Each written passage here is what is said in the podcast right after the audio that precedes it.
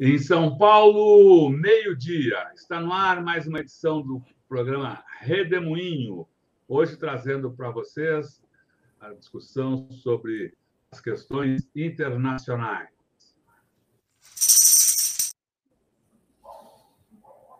Oh, era para entrar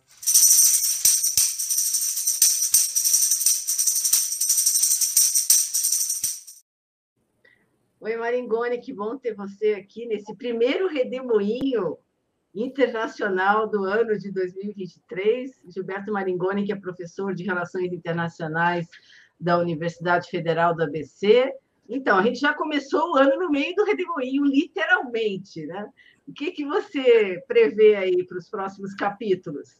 Bom, feliz ano novo atrasado para você, Leonora, para você, Rodolfo, para todo mundo que está nos assistindo. E eu vejo que o redemoinho começa porque o Tutameia está numa atividade frenética, são 215 entrevistas por dia, entrevistas excelentes, Paulo Sérgio Pinheiro, Chico Teixeira, Adriano Diogo, falando sobre essa situação, quer dizer, muito mais, extremamente tensa que o Brasil está vivendo, não só desde os ataques do dia 8, mas a festa da posse do Lula não foi interrompida, mas ela foi contraposta por esse ascenso, por essa investida violentíssima do terror de extrema-direita.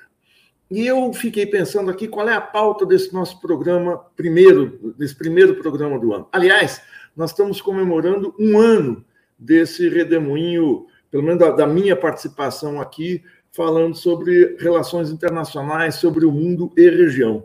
São 15 minutos, vezes 50 vezes, daí algumas horas de balanço, de comentário, de opiniões, de reflexões sobre o mundo. Nós não fizemos usualmente, como se realiza, um balanço de 2022 sobre o que foi, o que for essa convulsão mundial em anos sempre muito difíceis. Mas nós vamos fazer nesse programa aqui uma, uma espécie de antevisão do mundo que o Lula vai encontrar, levando-se em conta o epicentro das manifestações do fascismo aqui no Brasil. O Rodolfo, um pouco antes, brincava que nós vamos fazer a ponte para o futuro. Não, nós vamos fazer o seguinte: vamos tentar apontar as tendências gerais para o próximo ano.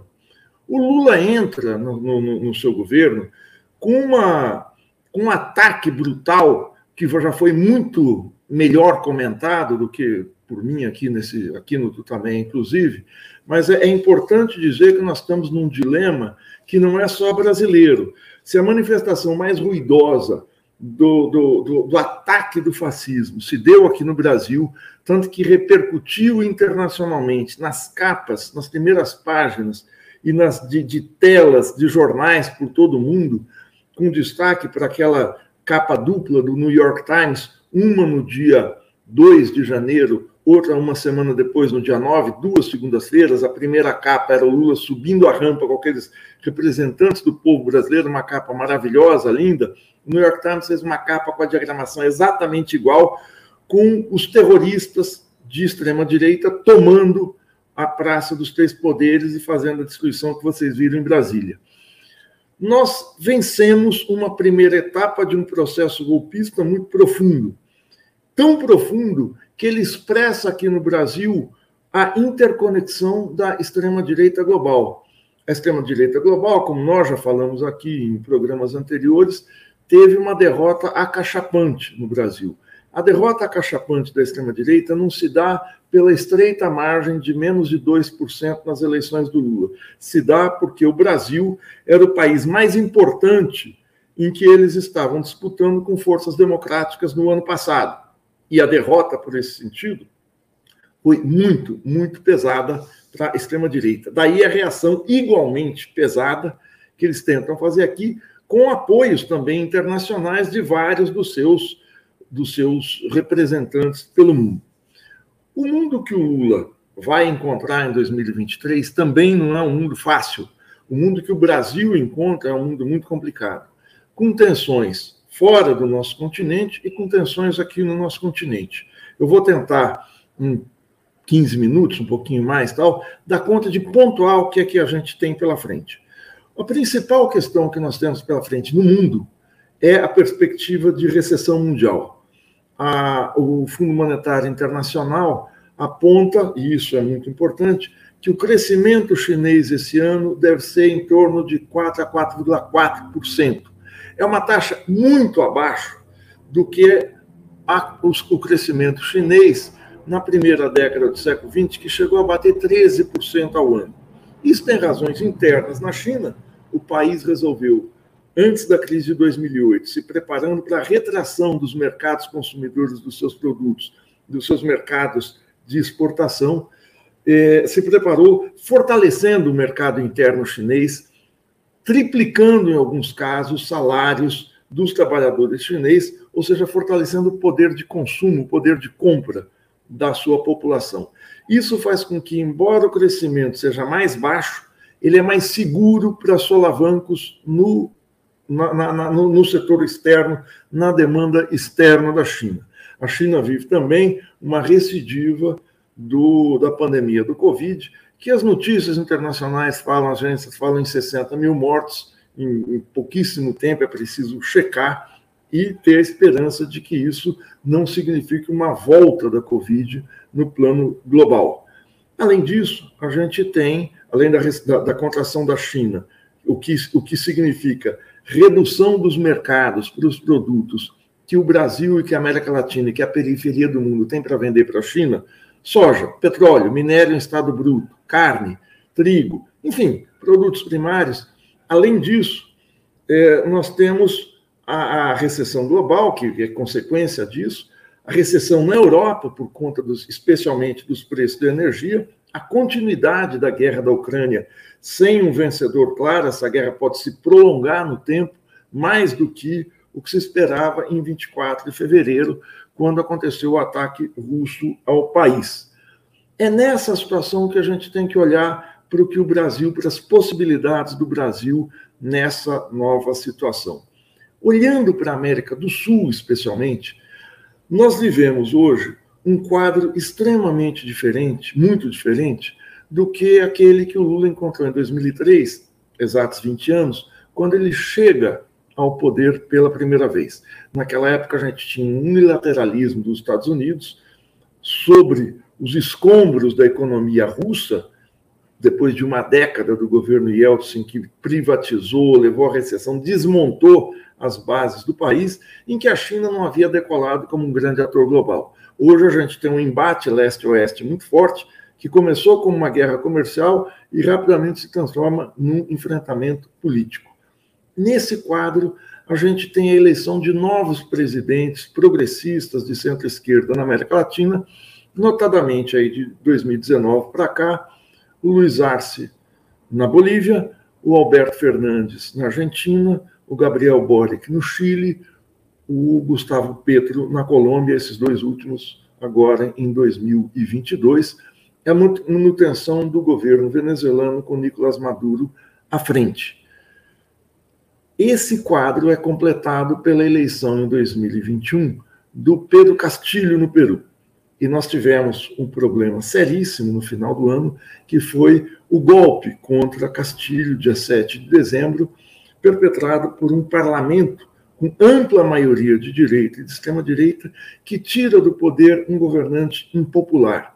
Impopular porque a sua principal promessa de campanha, a, instituição, a, a convocação de uma Assembleia Constituinte para reordenar institucionalmente o país não foi adiante, justamente por conta dessa minoria que ele dispunha no parlamento.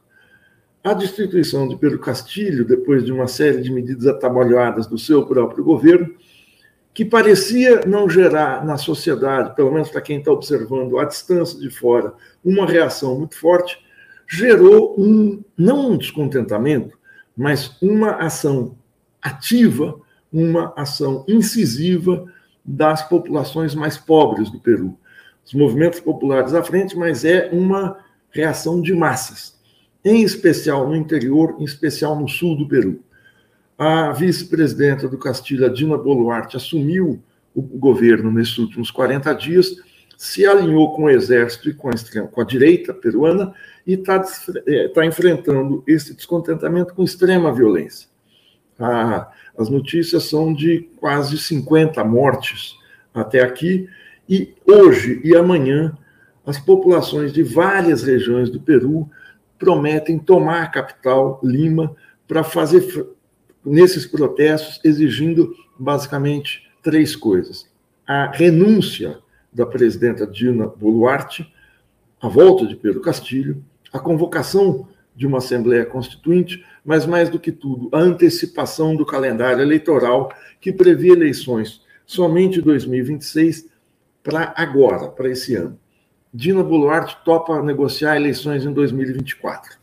O exército está nas ruas, Lima é uma cidade sitiada, e essas populações vêm especialmente do sul do país, de uma região próxima à fronteira da Bolívia, ao Lago Titicaca, é uma região que eu conheço, região da cidade de Puno, de Juliaca, muito pobre, muito pobre, e é uma população que votou e tem esperança ativa de mudança num país dominado por oligarquias há pelo menos um século e meio, com raros governantes nacionalistas como Velasco Alvarado, que tentaram fazer reformas progressistas.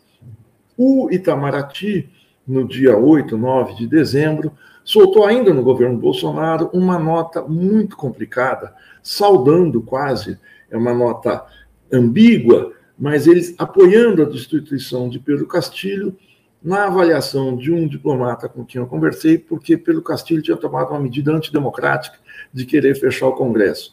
Essa medida está é, prevista na Constituição peruana quando o presidente está sob determinadas condições. Essa nota isola, isolou momentaneamente o Brasil na, no cenário latino-americano, porque os governantes da Argentina, México, Bolívia e Colômbia foram contra a destituição. Isso deve ser dirimido numa reunião que vai acontecer terça e quarta-feira da semana que vem, nos dias 23, 24 e 25, a reunião da Comunidade de Estados Latino-Americanos e Caribenhos, a CELAC, em Buenos Aires. Os temas centrais vão ser justamente a democracia no Peru e no Brasil, que forma esse escândalo mundial que a gente está vendo aqui. Nessa, nessa, nesse cenário, a eleição do Lula é, representa uma mudança séria na América Latina, porque o país mais importante, o maior país, como a gente já falou no, na época da eleição, muda radicalmente a sua, não só a sua política externa, mas a relação com os vizinhos, uma política de integração, uma política que possibilita a reconstrução de instrumentos de integração, como é a própria CELAC, como é a Unasul, que foi praticamente desmontada, como é o Mercosul, com políticas ativas, em especial, que devem ser feitas e já estão já foram anunciadas pelo novo governo brasileiro na questão do clima, na questão amazônica, o Brasil, é, a, a, a, a floresta amazônica, o bioma amazônico, se espalha por nove países da região, mas 61% da Amazônia está dentro do Brasil. E na questão sanitária, em especial porque a experiência que tivemos, todos os países da América do Sul, especialmente, mas da América Latina, na pandemia, foi não só o negacionismo dentro do Brasil e políticas muito falhas, muito rudimentares em alguns países menores, o que tornou a região o epicentro global da doença. Com 11% da população mundial, nós tivemos quase 30% das mortes durante a pandemia. Essas tensões no continente chegam também ao Chile. Depois da derrota que o governo Boric sofreu na Constituinte, na aprovação do projeto de Constituinte, debatido durante um ano e meio, no dia 4 de outubro, um plebiscito rejeita a proposta de nova carta, o que para o governo, que apostava todas as suas fichas nesse processo, foi um revés muito sério. Mas o Boric vive problemas outros também no descontrole do seu aparato de segurança. Tem a ver com o Brasil, é, são situações diferentes, mas aqui no Brasil a gente vê nessa, nessa investida do terror fascista em 8 de, de janeiro que as Forças Armadas tinham muito do controle da aprovação e, se não, da, da omissão diante dos acampados na frente dos quartéis, chamados pelo ministro Flávio Dino de incubadoras de terroristas. Lá também existe uma inquietação dentro dos quartéis e um descontrole por parte do governo Boric. Mas o principal problema do governo Boric é que ele se tornou um fiel defensor e aplicador da chamada responsabilidade fiscal. O nome responsabilidade fiscal é muito bonito, parece que o, o mandatário é um mandatário que aplica políticas sensatas, políticas que visam o melhor de todos, visam o bem para todos, mas a responsabilidade fiscal, eu não vou me alongar aqui, embute o favorecimento em qualquer política econômica dos especuladores, dos credores da dívida pública, em detrimento das políticas públicas de melhoria de vida da população. Essas amarras que o Chile vive, numa economia muito menor, muito mais vulnerável que a brasileira, são responsáveis por uma situação seríssima da impopularidade do governo Boric. Uma pesquisa feita pelo principal instituto de pesquisas do país, de Santiago, o CEDEM, mostra que 70% da população desaprova o governo Boric e 25% apoia. 5% é aqueles que não conseguem opinar nem lá nem cá. Para um governo que vai, vai completar ainda um ano agora, no começo de março, é uma tragédia. A tentativa de recuperação vai ser difícil, mas mostra que essa onda progressista latino-americana, que envolve também a Argentina, que está é é, é, é, é, mergulhada numa crise econômico-financeira muito séria, coloca uma perspectiva difícil para esses governos progressistas. O Brasil, com a barbárie do terror fascista e com problemas na condução da política econômica por conta dos, do, do, da tragédia legada por Bolsonaro. O Chile, pelo descontrole do aparato de segurança e pela incapacidade, incapacidade por vários motivos, não é incapacidade pessoal, mas pela impossibilidade, melhor dizendo, de aplicar políticas positivas que melhorem a vida da população. A Argentina, uma crise financeira de financiamento da economia muito séria. A Venezuela, uma recuperação ainda muito incerta. Gustavo Petro, na Colômbia, parece ser o governo que melhor está tentando se equilibrar. Fez uma reforma tributária progressiva no final do ano, enquadrou o setor militar ao demitir 54 comandantes da polícia do, equivalente à polícia militar, do Exército, Marinha, Aeronáutica, e deu uma controlada nesse ímpeto golpista que existe sempre nessas forças armadas latino-americanas, sempre muito subordinadas aos Estados Unidos. Dentro disso, a habilidade pessoal, a diplomacia pessoal de Lula vai contar muito nessa cena global, mas mais do que isso, o fato dos, do Brasil ter conseguido estabelecer laços de imediato muito sólidos com a maioria dos países do mundo que vieram em solidariedade ao nosso país é algo digno de nota. Para finalizar, imaginem a situação aqui no Brasil e mesmo na América Latina se o presidente americano fosse Donald Trump ele estaria com todo, dando todo o apoio à baderna fascista e dando uma guarida muito maior do que Jair Bolsonaro tem num resort particular em Miami, onde mesmo lá ele é acossado por descontentamento de brasileiros que vivem lá. Bolsonaro, fugido nos Estados Unidos, não estaria nessa situação no governo Trump. A negociação feita entre Trump e o Brasil nessa, nesse apoio, eu repito, vai se manifestar muito importante nas primeiras viagens que Lula vai fazer, que repetindo, que é a Argentina em primeiro lugar, semana que vem, depois aos Estados Unidos, depois a China. Ou seja, aos principais parceiros comerciais brasileiros, e o Brasil deve, a, deve ter uma postura ativa na política externa, mas sem um partido entre os dois lados, entre os dois polos nessa disputa, Estados Unidos e China. Por quê? Porque o país, sob Lula, tem todas as condições de voltar a exercer a sua plena soberania interna e a plena soberania dos seus atos na política internacional. Num próximo programa, nós temos que falar de um, um outro pé dessa política externa, que é o reatamento das relações com a África, a reabertura de embaixadas nos países em que o Brasil fechou postos diplomáticos ao longo do governo Bolsonaro. Enfim, temos perspectivas boas, mas tensas e que vão demandar profissionalismo, competência e vontade de superar essa situação. vontade sempre pautado, claro, pela realidade. É isso, gente. Obrigado. Muito bem, Maringoni. Muito obrigado por sua participação aqui nesse Redemoinho. É um programa que a gente transmite de segunda a sexta-feira, sempre ao meio-dia, cada dia com um tema específico. O professor Maringoni, do FABC, sempre reflexões uh, provocadoras aqui sobre a situação internacional. Amanhã a gente volta nesse mesmo horário com a professora Ângela Carrato, da Universidade Federal de Minas Gerais, para discutir outro aspecto muito importante uh, da conjuntura da luta política, as relações entre poder e mídia. Muito obrigado, Maringoni, muito obrigado a todos vocês que nos acompanharam e que seguem conosco pela internet afora. Boa tarde, Maringoni, boa tarde, pessoal. Tchau, tchau. tchau, tchau.